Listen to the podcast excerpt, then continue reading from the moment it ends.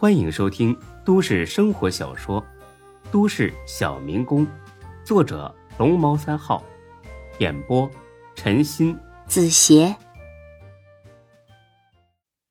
第一百六十六集。到了店里，才哥立刻迎了上来。他可是个八面玲珑的人，知道什么时候能骂孙志，什么时候该给足他面子。哎，哎，孙总，您来了。嗯，我来介绍一下，这是刘永才，刘店长，也是我的好哥们。才哥，这位是白露，我女朋友；这位是孙连成，也是朋友。才哥一听，眼珠子差点掉出来。女朋友。原来这小子夜不归宿，是去泡妞去了。不过这妞看起来可够极品的。得了，孙志正情伤未愈呢，找个女人过渡一下也不是坏事。你好，白小姐。你好，连城。白露很客气的叫了一声“才哥”，因为他看得出，这个才哥和孙志关系很好。才哥，你带着连城在店里看吧。人家可是酒店管理专业高材生，是吗？那我可得好好请教一下了。连城兄弟，这边请。他俩去转悠，白露又开始和孙志腻歪。老公呀，你住哪里呀？我搬过来和你一起住，好不好？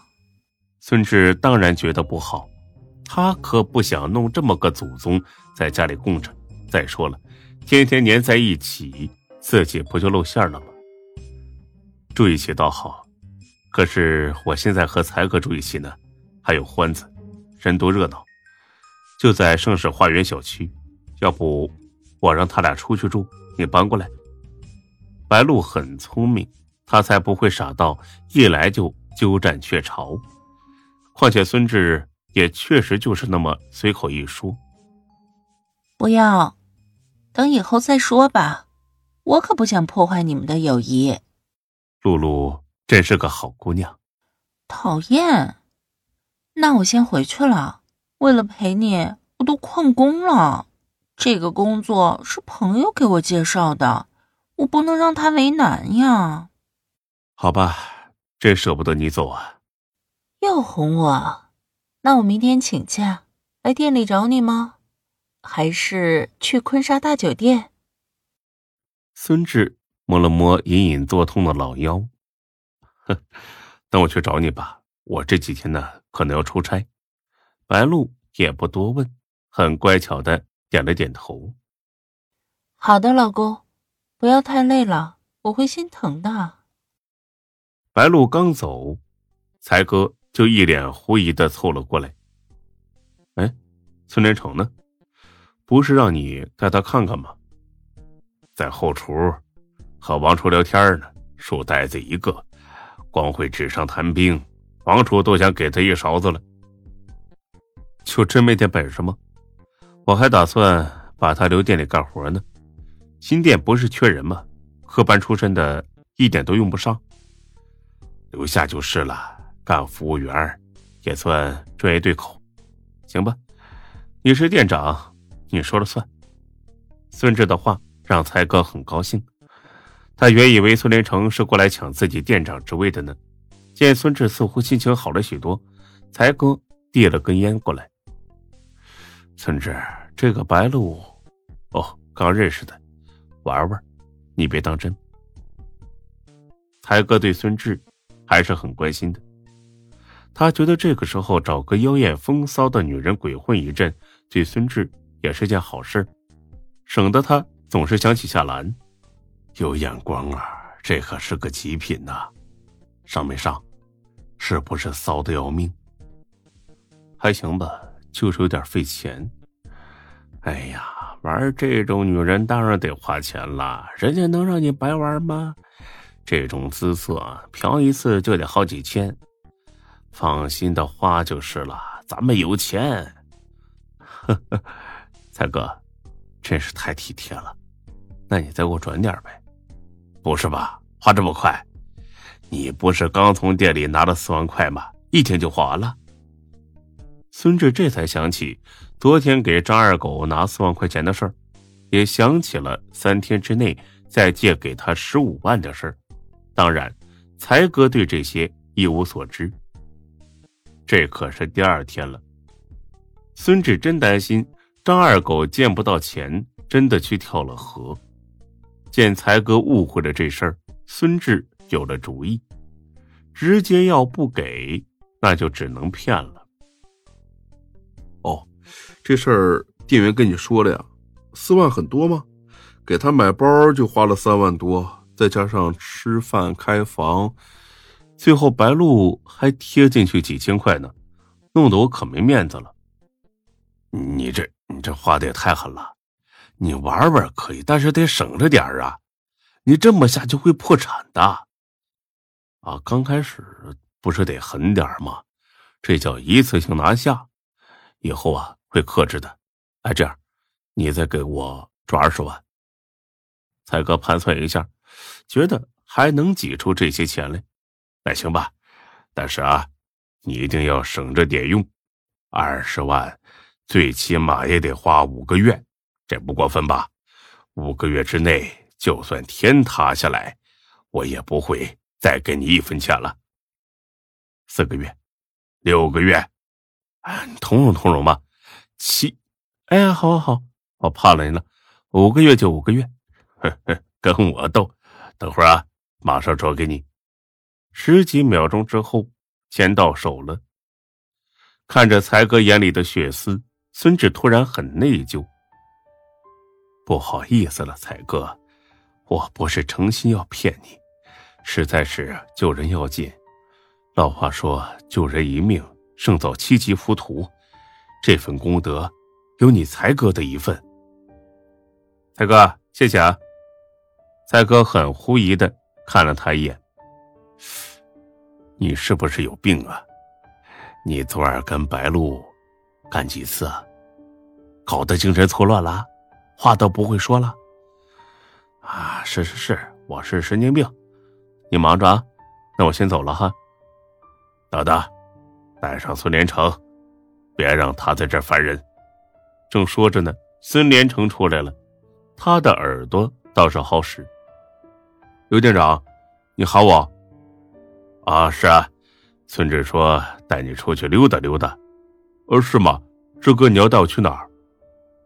孙志要去玉泉山给张二狗送钱，根本不想带着孙连成一起去，但转念一想，带着他去也好，可以让张二狗给他看看前程。带你去见个高人，走吧。呃，好的，志哥，我叫车。他俩打车到了玉泉山，没想到庙门紧闭，张二狗似乎不在。孙志给他打了个电话。喂，天师，你在哪里啊？我在庙里呀。那你关门干什么？我在你门口呢。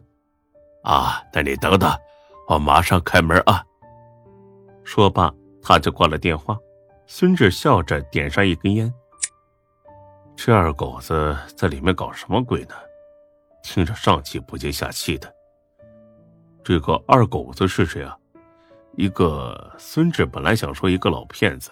但绝对不太合适，毕竟人家张二狗是个大善人，啊，一个老神仙，这么邪乎，见了你就知道了，让他给你看个前途。孙连成一听，很是期待，人就是容易对这种神神叨叨的东西感兴趣。哎，好。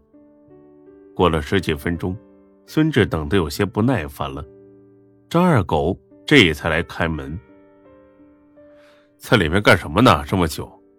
哎呀，昨天在你那儿喝大了，睡过头了，睡到现在。嘿，你可真能睡啊！脖子上咋回事？红了好几块呢。张二狗听了，急忙拉扯衣服领子，想盖住这几块发红的地方。啊，我过敏，我对海鲜过敏。昨天在你店里，不是吃了些大虾和鱿鱼吗？哼。厉害呀，吃的过敏你还敢吃？这，我不是觉得给你添了太多麻烦，菜都上了，怎么好意思再退回去呢？哼，和我还这么见外？张二狗嘿嘿笑了几声，很是期待的看着孙志。孙志摇了摇手机，搞定了。张二狗别提多高兴了，眼睛都笑成一条缝。谢谢呀，太谢谢你了，孙志。哎呀，你看看，让我说什么呢？我一定要报答你。行，那你先给他看看面相和手相，好好看啊，这是我好朋友。没问题，来，小伙子，你坐这儿。张二狗仔细看了看孙连成的面相，又看了看手相，又让他抽签，最后还写了几个字。看来他确实很用心的给看了。之后他叽里呱啦的说了一大堆，大概的意思是这小子命很一般，但是有机会遇上贵人，如果抓住这次机会，也能混出个出人头地。要是抓不住这次机会，这辈子基本没啥指望。孙连成听了，很是沮丧。贵人，这纯粹是编出来安慰自己的吧？直接说我这辈子就是个屌丝，不就完了吗？不光他自己，就连孙志也有点意外。这儿，啊，贴士，你再给好好看看，可别看走眼了啊！哎，不能，绝对没走眼。那你给他看看，什么时候能遇上贵人？这种机会可不能错过呀。张二狗又神神叨叨的自言自语一会儿，呀，不得了，这小子已经遇上贵人了，要转运呢。他，贵人在哪儿呢？他命里的贵人就是你。